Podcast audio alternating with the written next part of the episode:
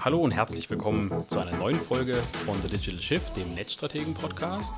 Ich bin Timo und unterhalte mich heute mit meiner lieben Kollegin Christina aus Köln, die extra dafür angereist ist. Hallo Christina. Ein paar Worte zu dir. Wer bist du? Was machst du? Seit wann bist du hier am Start? Erzähl uns doch ein bisschen was. Ich bin seit sechs Jahren bei den Netzstrategen und da im Team Digital Business. Das ist bei uns so die strategische Ausgangslage, wenn man so will. Also der, oft der erste Ansatzpunkt in Projekten mit Kunden zusammen. Dann machen wir die strategische Planung, unterhalten uns über die Ziele der Kunden. Also was wollt ihr eigentlich erreichen? Was sind bestimmte Ziele? Umsatzziele spielen natürlich eine Rolle, aber auch andere Sachen, digitale Bekanntheit zum Beispiel. Die legen wir zusammen mit den Kunden fest. Daraus werden dann in der Regel Zielgruppen schon abgeleitet, also das Thema für heute, also zu sagen, ähm, mit welchen Zielgruppen kann ich eigentlich meine Ziele erreichen und wer, wer ist da draußen, der sich für Dienstleistungen und Produkte interessiert, die wir anbieten. Ähm, also das ist schon mal das erste Thema. Und dann ähm, geht es eben weiter, dass wir Maßnahmen ableiten, wie können wir diese Zielgruppen er erreichen, Customer Journeys und so weiter. Und das, ähm, dieser erste Part ist sehr stark bei mir mit verankert. Ich ähm, habe Soziologie studiert äh, mit Schwerpunkt Medien ähm, und auch Marktforschung. Das heißt, dieses ganze Marktforschungsthema und Zielgruppen ist mir nicht fremd, also auch schon aus der Theorie bekannt sozusagen. Ähm, deswegen ähm, freue ich mich auch sehr, dass ich das jetzt hier bei den Netzstrategen wieder intensivieren konnte. Vorher war ich bei den Verlagen unterwegs und habe es äh, ein bisschen weniger äh, stark in der Richtung betreiben können. Und deswegen äh, freue ich mich jetzt immer hier, mich in die Daten einwöhnen zu können. Und wenn die Projekte danach bei uns bei den Netzstrategen in die Umsetzung gehen, wir haben ja unterschiedliche Disziplinen mit unseren äh, Expertinnen, die dann das Tracking machen zum Beispiel oder UXD oder Development, dann übernehme ich das Projektmanagement, damit möglichst viel aus der Strategie, die wir erarbeitet haben, auch in die Praxis kommt, weil da hapert es ja dann manchmal, dass man schöne Folien bedruckt, aber wenn es dann um die Umsetzung geht, dann äh, geht ja manchmal was verloren und wir versuchen das eben mit dieser Teilung Strategie und Projektmanagement besser hinzubekommen. Und wir möchten uns heute ein bisschen über dein Steckenpferd unterhalten, nämlich das ganze Thema Zielgruppen- und Persona-Erstellung, was dahinter steckt, was das Unternehmen bringt, was da strategisch notwendig ist. Und darüber möchte ich heute mit dir entspannt drüber plaudern. Von daher steigen wir mal gemütlich ein. Ich glaube, am Anfang so ein bisschen äh, generell, Unternehmen sollten wissen, wenn sie Dienstleistungen und Services und Produkte anbieten, für wen sie das anbieten. Ähm, da kannst du nachher vielleicht noch ein bisschen aus dem Nähkästchen was erzählen, was du in den letzten Jahren an Erfahrung gesammelt hast. Ähm, aber ich glaube, wir steigen einfach mal so ein mit dem ganzen Thema Begrifflichkeiten, Zielgruppe, Persona, was ist das eigentlich, wo gibt es Unterscheidungen? Ähm, erklär uns das doch mal ein bisschen. Ja, genau. Mein, mein Lieblingszitat ist eigentlich, wenn ich nach Zielgruppen frage, dass sie sagen, ach, eigentlich alle. So weißt du, okay, das äh, wird jetzt erstmal eine längere Unterhaltung. Ja, genau. Also Zielgruppen sind eben dafür da, ähm, den Markt zu clustern. Also der Markt da draußen tickt anders. Jeder hat andere Bedürfnisse, wenn es um äh, Produkte und Dienstleistungen geht. Wie möchte er angesprochen werden? Äh, was sind so Sachen, die ihn aktivieren, ähm, sich mit Produkten und Marken auseinanderzusetzen. Und äh, wenn man die mal clustert nach den jeweiligen Bedürfnissen, hat man eine viel bessere Chance, die dann auch anzusprechen. Übers Marketing, auch im direkten Kontakt, auch wenn die schon Kunden sind, wie möchten die eigentlich danach auch betreut werden. Wenn man die zu Clustern zusammenpackt, dann äh, kann man eben für drei, vier, maximal fünf Cluster, würde ich sagen, unterschiedliche Maßnahmen ähm, ergreifen und äh, hat trotzdem noch eine hohe Standardisierung, weil man es eben nicht für, ich weiß nicht, 30.000 Nutzer oder so einzeln machen muss. Wenn man daraus größere Blöcke bildet, dann wird es einfacher und trotzdem relativ individuell. Okay. Ich habe ähm, in einem deiner Webinare oder was du auch schon an, an Events mal hatten, hast du auch die Begriffe mit User, Buyer und auch die Research-Persona mal ins Spiel gebracht. Kannst du mal erklären, was, was das ist, worum es da geht, wie die sich unterscheiden? Vielleicht noch ein Wort zu den Personas, ähm, warum man die benutzt. Also Zielgruppen, wenn man die erstellt, dann sind das oft Datencluster erstmal. Also man versucht, nehmen wir mal an, ein Unternehmen hat 30.000 Kunden und man sagt jetzt, lass uns daraus Cluster erstellen für Zielgruppen. Dann sind das Datenpunkte, die in irgendeiner Form zusammengefasst werden. Also das Alter kann eine Rolle spielen, ähm, digitale Nutzung, ist jemand eher digital affin oder mehr noch printorientiert ähm, Medienkonsum, ist jemand offen gegenüber bestimmten Themen, Nachhaltigkeit und so weiter. Das sind alles Punkte, die man dann zusammenführen kann zu Zielgruppen. Und dann spricht man über Datencluster und das ist halt ein bisschen blöd, wenn man zu seinem Marketingkollegen geht und sagt, ich bräuchte für Datencluster 1b äh, bitte eine emotionale Kampagne. Dann sagt er, Jetzt weißt du sofort, was er zu tun hat oder, oder die. Ja, also stimmt emotional fürs Datencluster 1b. Und man, damit man eben nicht so sprechen muss und auch nicht sagen muss, guck mal, Datencluster 1b, das hat, ein, ähm, hat durchschnittlich 1,75 Kinder, lass uns da doch was mitmachen. Das wir, deswegen bildet man Personas raus, ähm, gibt diesen Datenclustern Gesichter, Namen, Stellvertreter eigentlich für diese Zielgruppe ähm, mit durchschnittlichen Merkmalen für dieses Datencluster. Das sind eigentlich Personas, dass man diese Steckbriefe rausbildet aus den Zielgruppen und dass es dann einfach viel leichter wird, im Miteinander, in den, im Unternehmen über unterschiedliche Disziplinen hinweg, äh, über dieselben Leute zu sprechen. Also wenn das Datencluster 1b jetzt zu einem Lars wird, dann kann ich zu dir gehen und sagen, ey, wir brauchen doch noch eine Kampagne für den Lars. Äh, was machen wir denn dort? Ähm, und dann weißt du, hast du direkt ein, ein, Bild vor Augen, wer er ist, wie er tickt und äh, weißt dann, alles klar, der Lars, der, der mag doch, ich weiß nicht, Fußball gerne, lass uns doch was mit dem äh, Fußballbegriff machen. Und dann werden die einfach, die kommen dann wirklich zum Leben. Ähm, der Nachteil ist ein bisschen, dass wir sehr holzschnittartig sind. Also wenn wir einen Stellvertreter für, weiß nicht, 5, 6, 7.000 Leute, manchmal für noch mehr rausnehmen, dann ist der natürlich nicht mehr total dreidimensional in jedem Merkmal. Das muss aber auch nicht, weil wir uns nur die wichtigen Merkmale für uns, für unser Unternehmen angucken. Und dafür ist es dann aber trotzdem super, dass wir diese Personas haben. Das mal vielleicht vorweg, wofür man Personas benutzt und was die so sind. Und zu deiner Frage der User, Buyer und Research Persona, man unterscheidet grob eben, wer ist derjenige, der die Budgets freigibt für bestimmte Investitionen. Also wer kann sagen, ja, das machen wir. Und wer sind diejenigen, die das Produkt dann auch tatsächlich nutzen? Das sind oft unterschiedliche Menschen.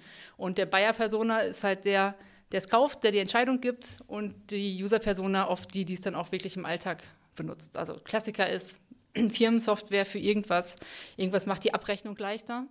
Dann kommt vielleicht äh, ein Mitarbeiter aus, der, ähm, aus dem Admin-Team, aus der Buchhaltung, geht zur Abteilungsleiterin und sagt, hier, Tool XY, das wird mir die Arbeit total erleichtern, sollen wir das nicht kaufen? Und Abteilungsleiterin sagt erstmal, hm, das sind ja Ausgaben und du bist aber eh da. Vielleicht... Äh, brauchen wir kein Tool, sondern du machst das in deiner Arbeitszeit und dann fangen die vielleicht untereinander an, das aus, äh, auszumachen. Und am Ende entscheidet in dem Fall wahrscheinlich die Abteilungsleiterin. Und ähm, wir müssen aber im Marketing beide ansprechen. Wir müssen der User-Persona sagen, das erleichtert deinen Arbeitsalltag und der Buyer-Persona, dadurch werden deine Mitarbeitenden effizienter, äh, haben mehr Spaß an der Arbeit, was auch immer. Also da braucht man unterschiedliche Argumente für, für unterschiedliche ja, Rollen die Leute im Unternehmen haben. Und das andere, die Research-Persona, das ist ein bisschen ein, äh, ein Konstrukt von uns, was wir in, mit in die Definition geworfen haben. Also Buyer-Persona und User-Persona ist ziemlich gängig im Marketing. Aber die Research-Persona ist eine Persona, die wir sehen ähm, in, in Daten von Anfragen von unseren Kunden. Also wenn wir Kunden haben, die ganz generische Anfragen bekommen für ihre Webseite. Also Leute geben bei Google ganz generische Suchbegriffe ein und, äh, und, und schlauen sich erstmal auf, was machen die überhaupt, wofür ist das? Ähm, die kommen dann über diese Google-Suchbegriffe und lesen dann erstmal den bereiten, bereitgestellten Content und bereiten dann oft äh, Managemententscheidungen vor. Das heißt, die Research-Persona, das sind oft sowas wie Trainees, Junior, irgendwas, Assistenz der so und so. Ähm, denen wird gesagt, google das mal dann fangen die an zu googeln, kennen sich noch nicht so richtig aus, sind sehr generisch und kommen dann auf die Webseite und ähm, machen dann Shortlisten von Dienstleistungen oder von Produkten. Und diese Shortlisten geben sie dann der User-Persona oder der Buyer-Persona, oft der Buyer-Persona. Und ähm, wenn du nicht auf dieser Shortlist draufstehst, dann kommst du nicht, also nicht ins Set äh, der, der Entscheidung. Und deswegen sind die Research-Persona aus unserer Sicht super wichtig zu bespielen und die werden oft so ein bisschen außen vor gelassen. Also es sind Leute, die weder das Produkt nutzen, also der oder die würde nicht diese Abrechnungssoftware nutzen, hat auch nicht die Budgetfreigabe, soll sich aber trotzdem mal, mal so ein bisschen aufschlauen äh, und stell mal was zusammen, stell das dann mal vor. Was bei vielen dann wahrscheinlich im Arbeitsalltag einfach untergeht. Ne? Sozusagen, da ist dann der Werkstudie oder Trainee da und kümmert sich darum und, ja. und macht mal eine Vorrecherche. Ähm, das heißt aber für die Unternehmen umgekehrt ja auch, dass sie da eigentlich mit Content Marketing richtig gut loslegen müssen, um in diesem Relevant Set aufzutauchen. Genau, die müssen, also Content zur Verfügung stellen und eben auch Content, der verstehbar ist für Leute, die nicht total tief in der Materie sind. Ja. Und ähm, das ist ein bisschen herausfordernd, weil die Unternehmen natürlich sich oft als Experten darstellen wollen in ihrem Fachgebiet. Ähm, aber dann, die muss man wirklich auf dem Schirm haben, weil es sonst passieren kann, wenn man da rausfällt, dass äh, die Entscheidung ohne eingetroffen wird, weil man erst gar nicht auf dieser Shortlist gelandet ist, weil der Trainee gesagt hat, ähm, also entweder man findet ihn gar nicht bei der Google-Suche, das Unternehmen, dann ist, bist du eh raus. Also dann ist eh schon mal schlecht.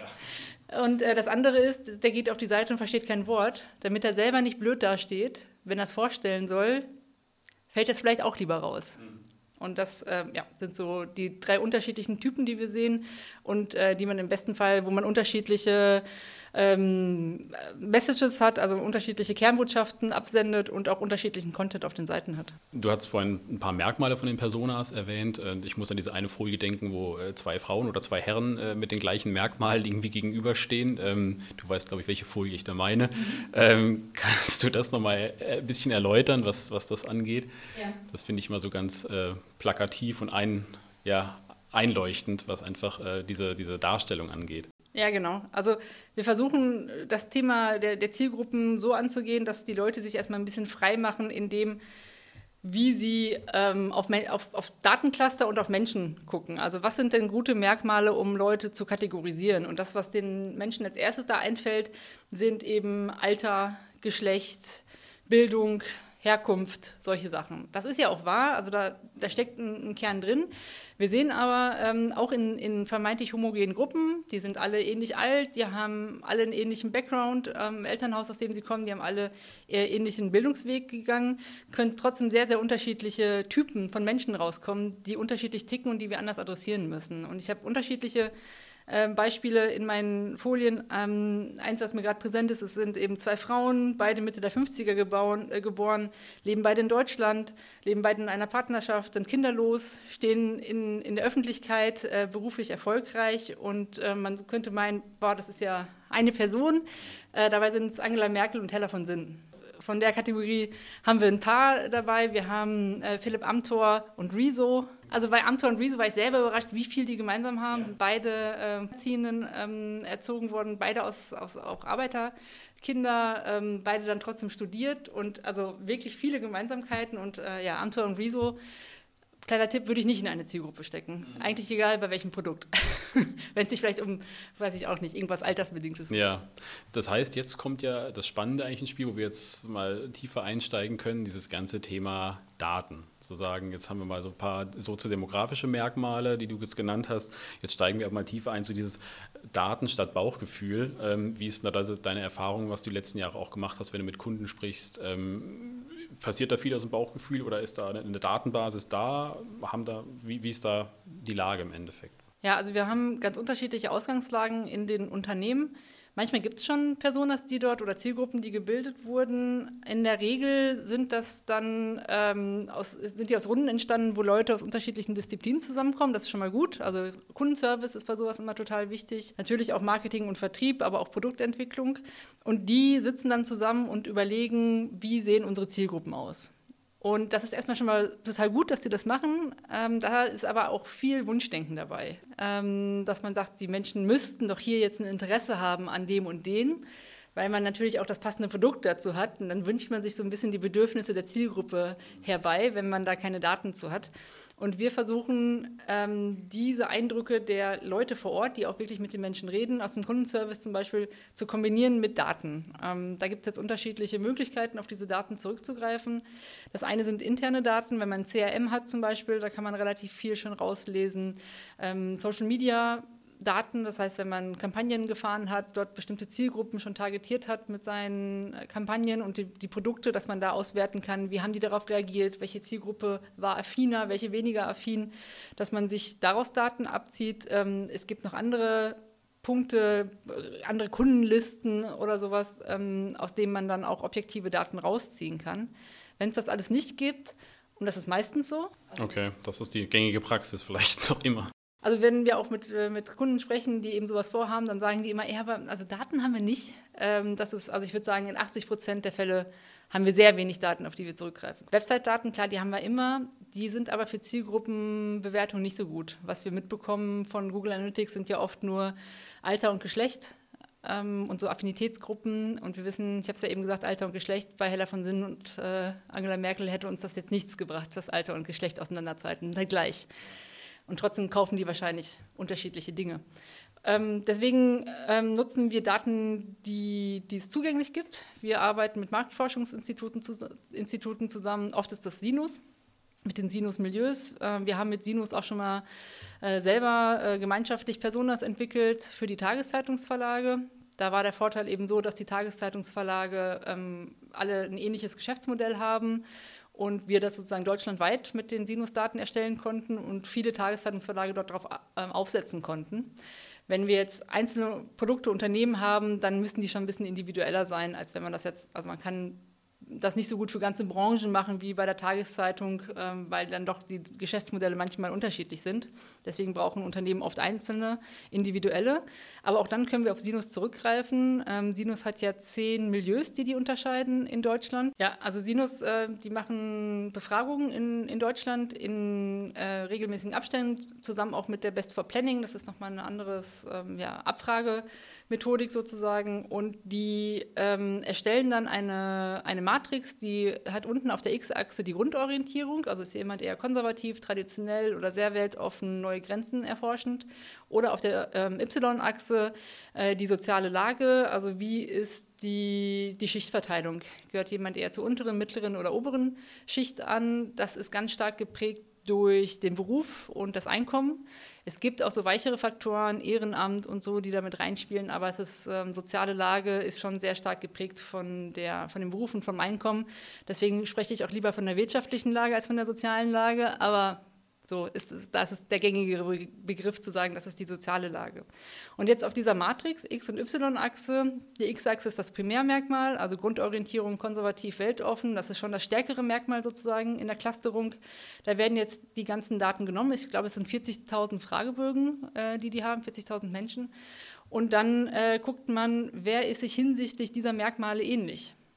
Und dann sieht man, dass die noch weitere Sachen miteinander teilen. Die haben ähnliche Interessen für die Freizeit, die haben ähnlichen Bildungsstand, die haben ähnliches Einkommen, äh, die ticken ähnlich in, in Lebenszielen und Lebensstilen. Ähm, die fotografieren auch zum Beispiel die Wohnungen von denen. Also man kann dann gucken, dass die Wohnungen ähnlich gestaltet sind. Also hat man jetzt die Eiche rustikal Schrankwand da stehen oder äh, nur das Billigregal oder sogar nur die Palette.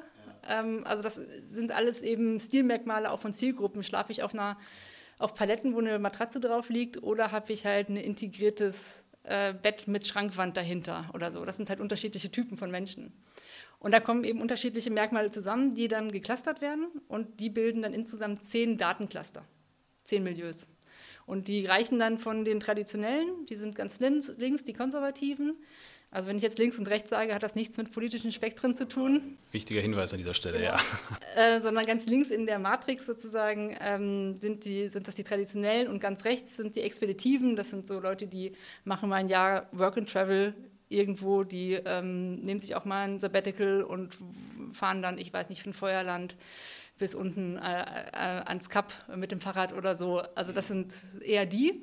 Ähm, und dazwischen haben wir dann die ganze Bandbreite bürgerliche Mitte, adaptiv-pragmatische. die gelten so ein bisschen, bisschen, als die neue bürgerliche Mitte. Die sind ein bisschen jünger. Äh, die sind sehr pragmatisch in dem, was sie tun. Das heißt, wenn die Kaufentscheidungen fällen, dann sind die eher rational. Also Kaufentscheidungen sind immer auch emotional, aber die sind sehr pragmatisch. Die sagen, ah, das neue Handy kommt raus, oh, meins tut's noch, warte ich mal noch zwei Jahre. Und auch so bei digitalen Sachen, die flippen nicht aus, nur weil es eine neue Funktion von irgendwas gibt, sondern die, die sagen, ja, wenn es mir nutzt, dann nutze ich es. Wenn nicht, dann nicht. Also wenn man es geschafft hat, ein Produkt in der Zielgruppe adaptiv-pragmatisch zu platzieren, dann hat man es geschafft. Dann ist es sozusagen im Mainstream angekommen. Und so gibt es halt, ja, wie gesagt, zehn unterschiedliche Milieus. Das heißt, äh, da gibt es jetzt unterschiedliche Ausprägungen. Aber das ist jetzt erstmal bei uns die, die Basis, von der wir ausgehen zehn äh, Personas jetzt daraus zu bilden, wäre zu viel. Also wir wollen ja mit Personas Reduktion von Komplexität. Ich wollte gerade fragen, gibt es da, gibt's da auch ein Set, was, wo du sagst, das ist handelbar und da kann man sich auch darauf fokussieren? Ja, ich würde in der Regel sagen, nicht mehr als fünf. Das finde ich schon viel. Allermeistens haben wir vier. Vier Zielgruppen, die irgendwie bespielt werden mit den Produkten. Das kann im Einzelfall, kann man die vielleicht noch mal weiter runterbrechen und so Untertypen von, den, von den bilden, aber äh, wenn man wirklich das handelbar machen will und den Vorteil nutzen will, dass man clustert, dann, wenn man zu viel clustert, hat man halt dann schon fast wieder die Grundgesamtheit. Und deswegen, also ich würde sagen, vier ist eigentlich perfekt, fünf können es auch sein. Ähm, an dieser Stelle vielleicht auch der Hinweis noch, gerade du hast ja sehr schön die, die Cluster beschrieben, die Kartoffeln, wie es glaube ich auch der Jan mal genannt hat. Ähm, ihr findet auch äh, in den Show Notes äh, einen Hinweis, das ist ein Blogbeitrag, den du mal geschrieben hattest, der ist aktuell auf der Hallo Digital Seite zu finden, über Zielgruppen und Personas, da könnt ihr das alles auch nochmal nachlesen und findet auch dort die entsprechende Visualisierung dazu an dieser Stelle. Jetzt zu dem Thema, ähm, ja, Sinus, wenn ich es richtig weiß, da passiert ja was die letzten Jahre, dass sich die Daten auch wieder verändern oder auch gesellschaftlich natürlich einiges passiert. Ich glaube, die daten das auch immer wieder ab alle paar Jahre, oder? Wie ist es dann? Weißt du das? Genau, also die, das letzte Update ist relativ frisch. Das war Oktober, November 2021. Davor waren die, glaube ich, fünf Jahre, waren die Milieus so, wie sie waren. Vielleicht können es auch vier gewesen sein, aber das sind so ungefähr die Zeitspannen, in denen die unterwegs sind, vier bis fünf Jahre. Dann gibt es eine neue Umfrage. Und in dem Fall war es jetzt so, dass von der ähm, ja, 2017er Umfrage, glaube ich, bis zur 2021er ist ein neues Milieu entstanden.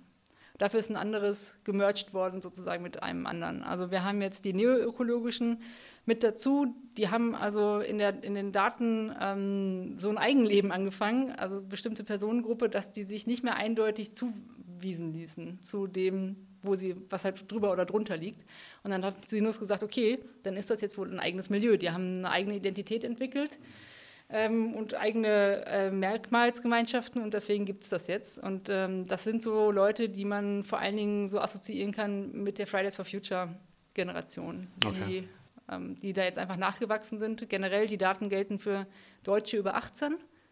Also da man versucht eben mit diesen, ich glaube, 40.000 Datensätzen ganz Deutschland abzubilden und ähm, aber nur über 18-Jährige. Das heißt auch die Generation, die dann auch drunter liegt, ähm, sieht man jetzt hier noch nicht, sondern die sieht man dann vielleicht erst in fünf Jahren wieder. Spannend. Ne? Ich meine, das sind ja auch die Kunden von morgen, Kundinnen von morgen. Ähm, Super spannend. Ähm, kommen wir nochmal auf die Schritte jetzt. Wir haben jetzt ein paar, äh, ich bin jetzt mal noch der Rolle des Unternehmers oder wir haben jetzt ein paar Marktforschungsdaten, glücklicherweise aus dem Marketing, Vertrieb. Äh, jetzt haben wir die Sinus-Milieus. Was passiert dann? Wie wird das zusammengefügt? Was, wie geht es weiter? Ja, ich habe es ja gesagt, die zehn sind einfach zu viel, um damit zu hantieren. Ähm, und dann kann man mit dem Unternehmen zusammen sich Merkmale überlegen, die eine sinnvolle zusätzliche Clusterung ermöglichen. Das kann wirklich ganz unterschiedlich sein. Wir haben mal für ein Verkehrsministerium das gemacht. Da ging es vor allen Dingen um Mobilität und um Nachhaltigkeit. Da haben wir also geguckt, wer von den Milieus hat eine hohe Wahrscheinlichkeit, selber ein Auto zu haben oder äh, eher mit öffentlichen Verkehrsmitteln zu fahren. Das ähm, hängt einmal damit zusammen, welche Milieus sind Stadt-Land äh, verteilt. Also im, in der Stadt, gerade bei Jüngeren, haben wir eine hohe Wahrscheinlichkeit, dass die öffentlichen ähm, Verkehr nutzen. Bei den Älteren auf dem Land ist es eher das Auto. Das war ein Merkmal. Wir haben geguckt, ähm, wer von denen hat das Nachhaltigkeitsthema sehr präsent und wer muss noch überzeugt werden. Also klar, ne, die neoökologischen, die müssen wir nicht mehr überzeugen, das sind Multiplikatoren. Wenn wir weiter nach links gehen, ähm, die, die bürgerliche Mitte oder nostalgisch-bürgerlichen, wie sie jetzt heißen, ähm, da fängt es jetzt auch vermehrt an, das sieht man auch in den Daten, aber da ist vielleicht noch ein bisschen Überzeugungsarbeit zu tun, dass dieses Thema tatsächlich wichtig ist, gerade fürs Verkehrsministerium. Und dann äh, Medienkonsum ist immer ein wichtiges Cluster, wenn es um Marketingkanäle geht. Also wo erreiche ich eigentlich meine Leute?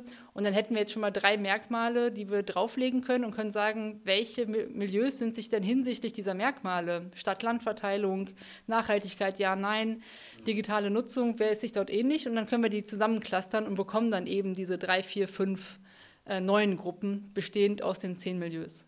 Okay, und dann was passiert dann als nächstes? Ist das dann, wie wird das Ganze visualisiert? Wie kommt es dann in die Unternehmen rein? Wie kann dann aktiv das Marketing passieren? Was sind da die nächsten Schritte? Also, das kannst du auch nochmal gerne erläutern.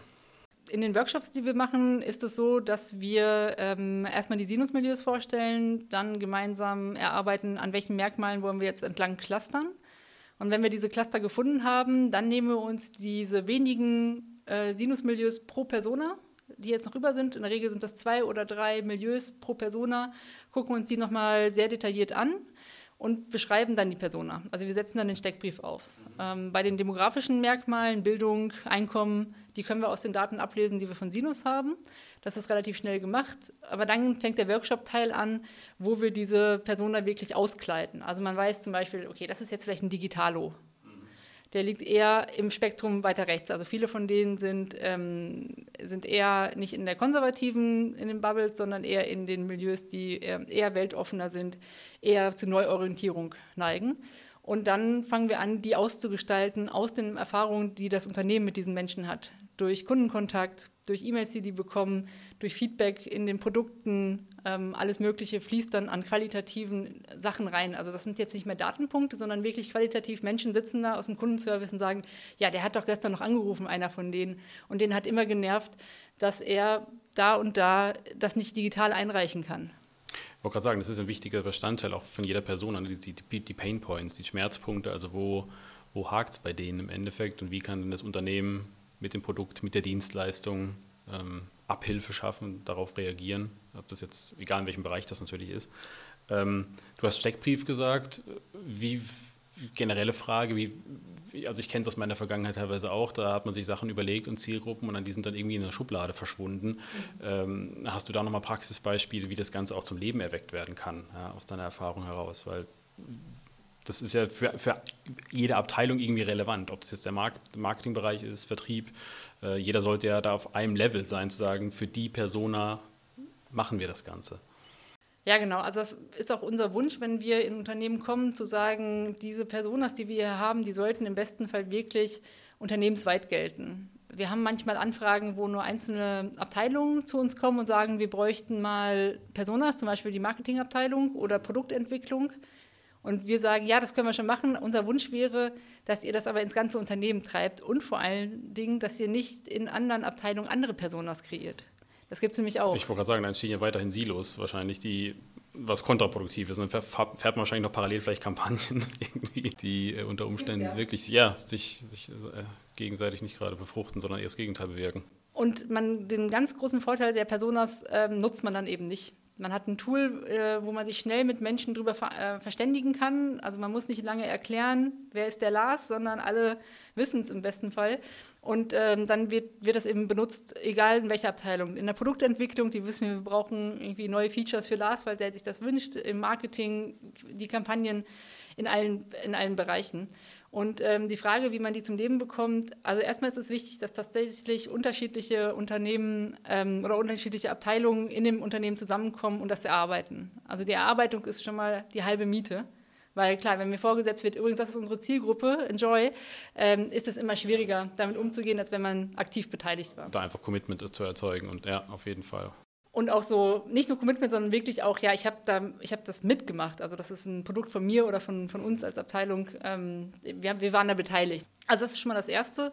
Und das Zweite ist dann, wenn man die Personas hat, möglichst visualisieren und ähm, irgendwo hinstellen. Also wir haben Kunden, die machen dann aus den Personas, also man kann die dann visualisieren lassen. Wir haben das schon mal mit Illustratoren gemacht, die die dann gezeichnet haben. Man kann auch Stockfotos nehmen. Das ist immer schwierig, dann auch wirklich die zu finden, die man, die man wirklich vor Augen hat. Aber da gibt es unterschiedliche Möglichkeiten und wenn man die visualisiert hat und dann auch die Steckbriefe hat, dann zum Beispiel auf Pappe drucken und in Konferenzräume stellen. Also bei den Tageszeitungen zum Beispiel standen die dann mit am Konferenztisch. Jeden Morgen gibt es um 10 Uhr eine Konferenz in den Verlagen und da steht halt jemand und dann sagt man, so, heute Georg, Geschichte für Georg, was machen wir für den? Oder Printpersona, das war mehr Peter und Gisela. Anglizismus im, in der Überschrift, hier, guckt es euch an. Peter und Gisela, verstehen die, was wir damit meinen? Vielleicht nicht, dann ein anderes Wort bitte. Also was dann wirklich aktiv nochmal zum Hinterfragen an, anregt, total, ja, okay. Wirklich über, über die Personas reden, als wenn es Menschen im Raum wären. Also als wenn deine Zielgruppe, deine Kunden, die immer über die Schulter gucken und dann guckst du an und dann merkst du, ah nee, das magst du gar nicht, ne? Na, okay, ich, ich mag das. Ah. Oft sind eben auch die Unternehmen am erfolgreichsten in der Produktentwicklung, die Produkte machen für sich selber. Das ist immer das Einfachste, ja. weil dann brauchst du das eigentlich alles nicht, weil dann kannst du sagen, finde ich gut, finde ich nicht gut.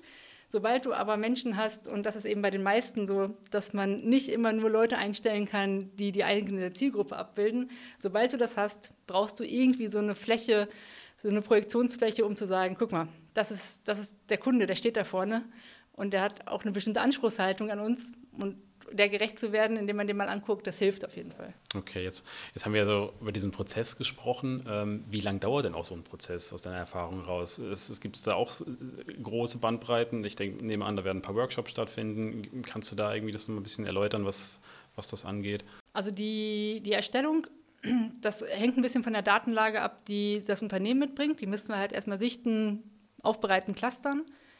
Das ist aber, also keine Ahnung, sagen wir mal, zwei Wochen Vorlauf bekommen wir jetzt bei den Netzstrategen, um die Daten zu, sichtern, zu sichten, zu clustern, zur Verfügung zu stellen, dass wir sie für die Personas benutzen können.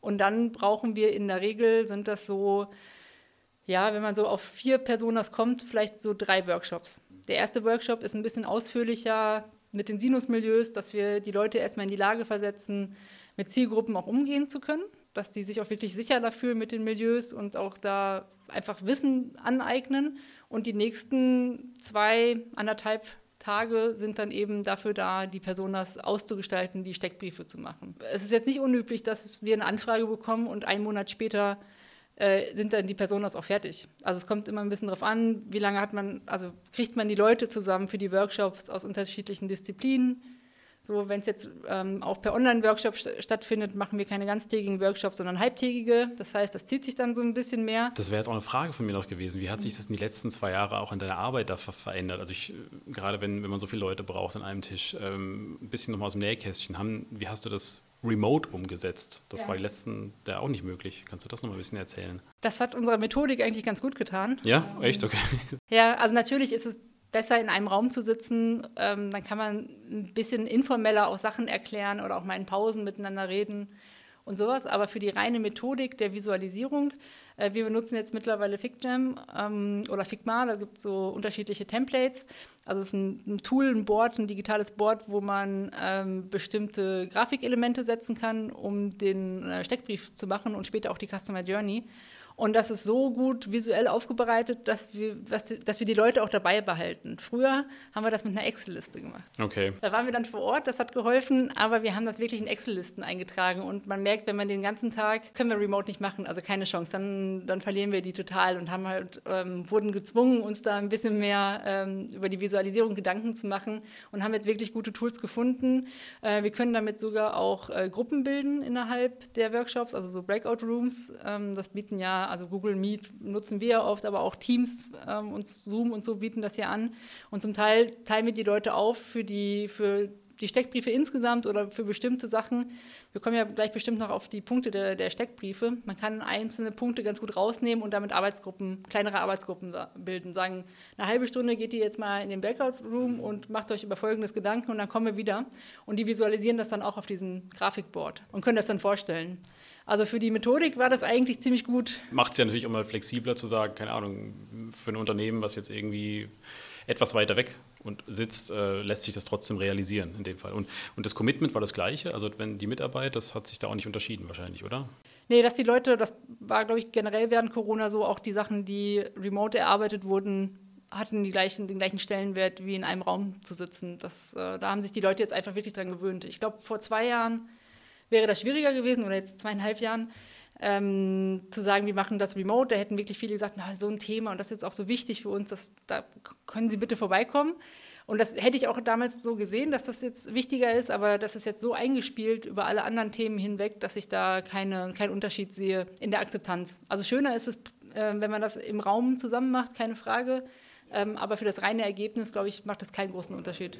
Christina, dann kommen wir nochmal auf den Steckbrief zu sprechen von den Personas. Was, was muss denn da alles so drauf? Wie sieht der aus? Ja, das hängt natürlich auch davon ab, was will das Unternehmen? Also was sind da die Merkmale, ähm, die für das Unternehmen besonders wichtig sind? Aber klar, demografische Merkmale haben wir immer drin. Also so eine Altersspanne, die ist bei manchen größer und bei manchen kleiner. Bei den digitalen Zielgruppen ist die immer am größten. Also die reicht wirklich von 18 bis, keine Ahnung, 55 oder so. Ähm, das sind die Durchschnittswerte. Also wir geben immer Spannen ab von Durchschnittswerten. Und da muss man sich wahrscheinlich dann bei Personas schon irgendwann entscheiden und zu so sagen, okay, der ist irgendwie so, keine Ahnung, 35, 30, keine Ahnung, ähm, kommt ein bisschen drauf an.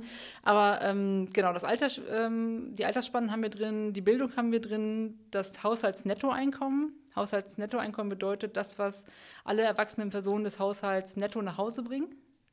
Und ähm, dann haben wir noch ähm, ja, so bestimmte Merkmale, die wir ähm, kennen aus, ja, aus anderen Bereichen, digitale Nutzung zum Beispiel. Also welche Kanäle sind jetzt besonders interessant für die? Es gibt eben äh, Zielgruppen, die erreichen wir noch über Facebook. Andere sind jetzt nur noch bei Instagram oder nur noch bei TikTok. Oder Spotify, klar, ist natürlich dann nochmal ähm, also sozusagen äh, die, die, andere Schiene, ähm, also Facebook und Spotify geht auch oder Instagram und Spotify geht auch, aber in der Regel eben Instagram oder ähm, Facebook oder sowas. Oder im B2B-Bereich ähm, unterscheiden wir sehr stark nach Xing und LinkedIn. Liebe Grüße nach Xing, aber für uns ist das so ein bisschen das StudiVZ der Nullerjahre. Also die, die machen ja auch äh, sehr viel, die, die wandeln sich schon, aber wir sehen, dass LinkedIn die in vielen Bereichen ähm, abhängt, gerade für die digitalen Zielgruppen, aber Xing immer noch total bedeutend ist für eher konservative Zielgruppen. Und äh, das zeigen wir? Also welche, welche Kanäle sind die, die besonders relevant sind für diese Persona? Wie ist das Informationsbedürfnis? Also möchte jemand mehr in kleinen Happen konsumieren oder sagt er, nee, ich will das jetzt echt verstehen, gibt mir Content. Bitte nicht nur Happen, sondern ich äh, bin in der Lage, mich länger als drei Minuten zu konzentrieren. Also es ist eine echte Zielgruppenfrage. Äh, wer möchte durch, Dinge durchdringen und wer sagt, ja, passt schon, wird schon so. Ähm, und dann wird es sehr spezifisch fürs Unternehmen. Ähm, Im B2B-Bereich fragen wir ab, ist das ein Entscheider oder ist das jemand, der das operativ nutzt? Eben für die Kaufentscheidung ist das dann wichtig.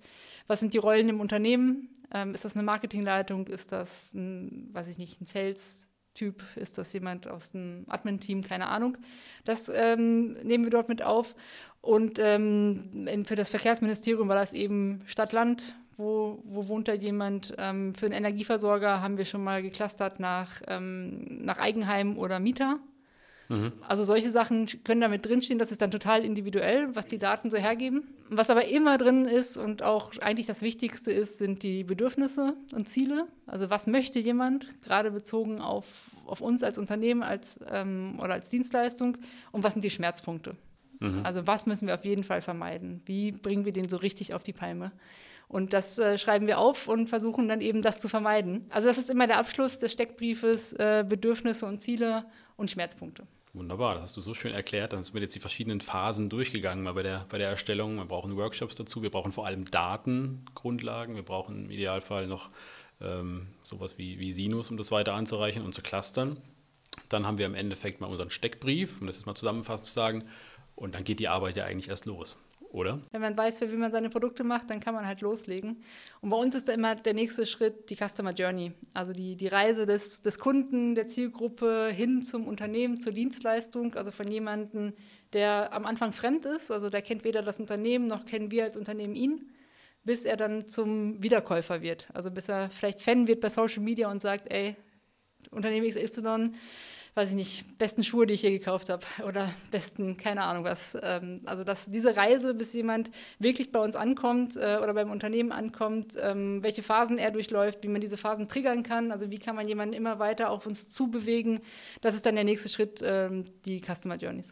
Das hast du eigentlich schon die Abmoderation gemacht, also wunderbar. Das ist für uns jetzt ein bisschen der Cliffhanger fürs nächste Mal. Wir werden uns das nächste Mal über, über Customer Journeys unterhalten, auf jeden Fall. Freue ich mich sehr. Vielen lieben Dank für deinen Einblick jetzt aus deiner langjährigen Erfahrung, was das Erstellen von Zielgruppen und Personas angeht. Ich hoffe, ihr konntet was mitnehmen. Den Blogbeitrag findet ihr, wie gesagt, in den Show Notes und wir würden uns freuen, wenn ihr das nächste Mal wieder einschaltet und uns auf die Ohren bekommt. Bis zum nächsten Mal.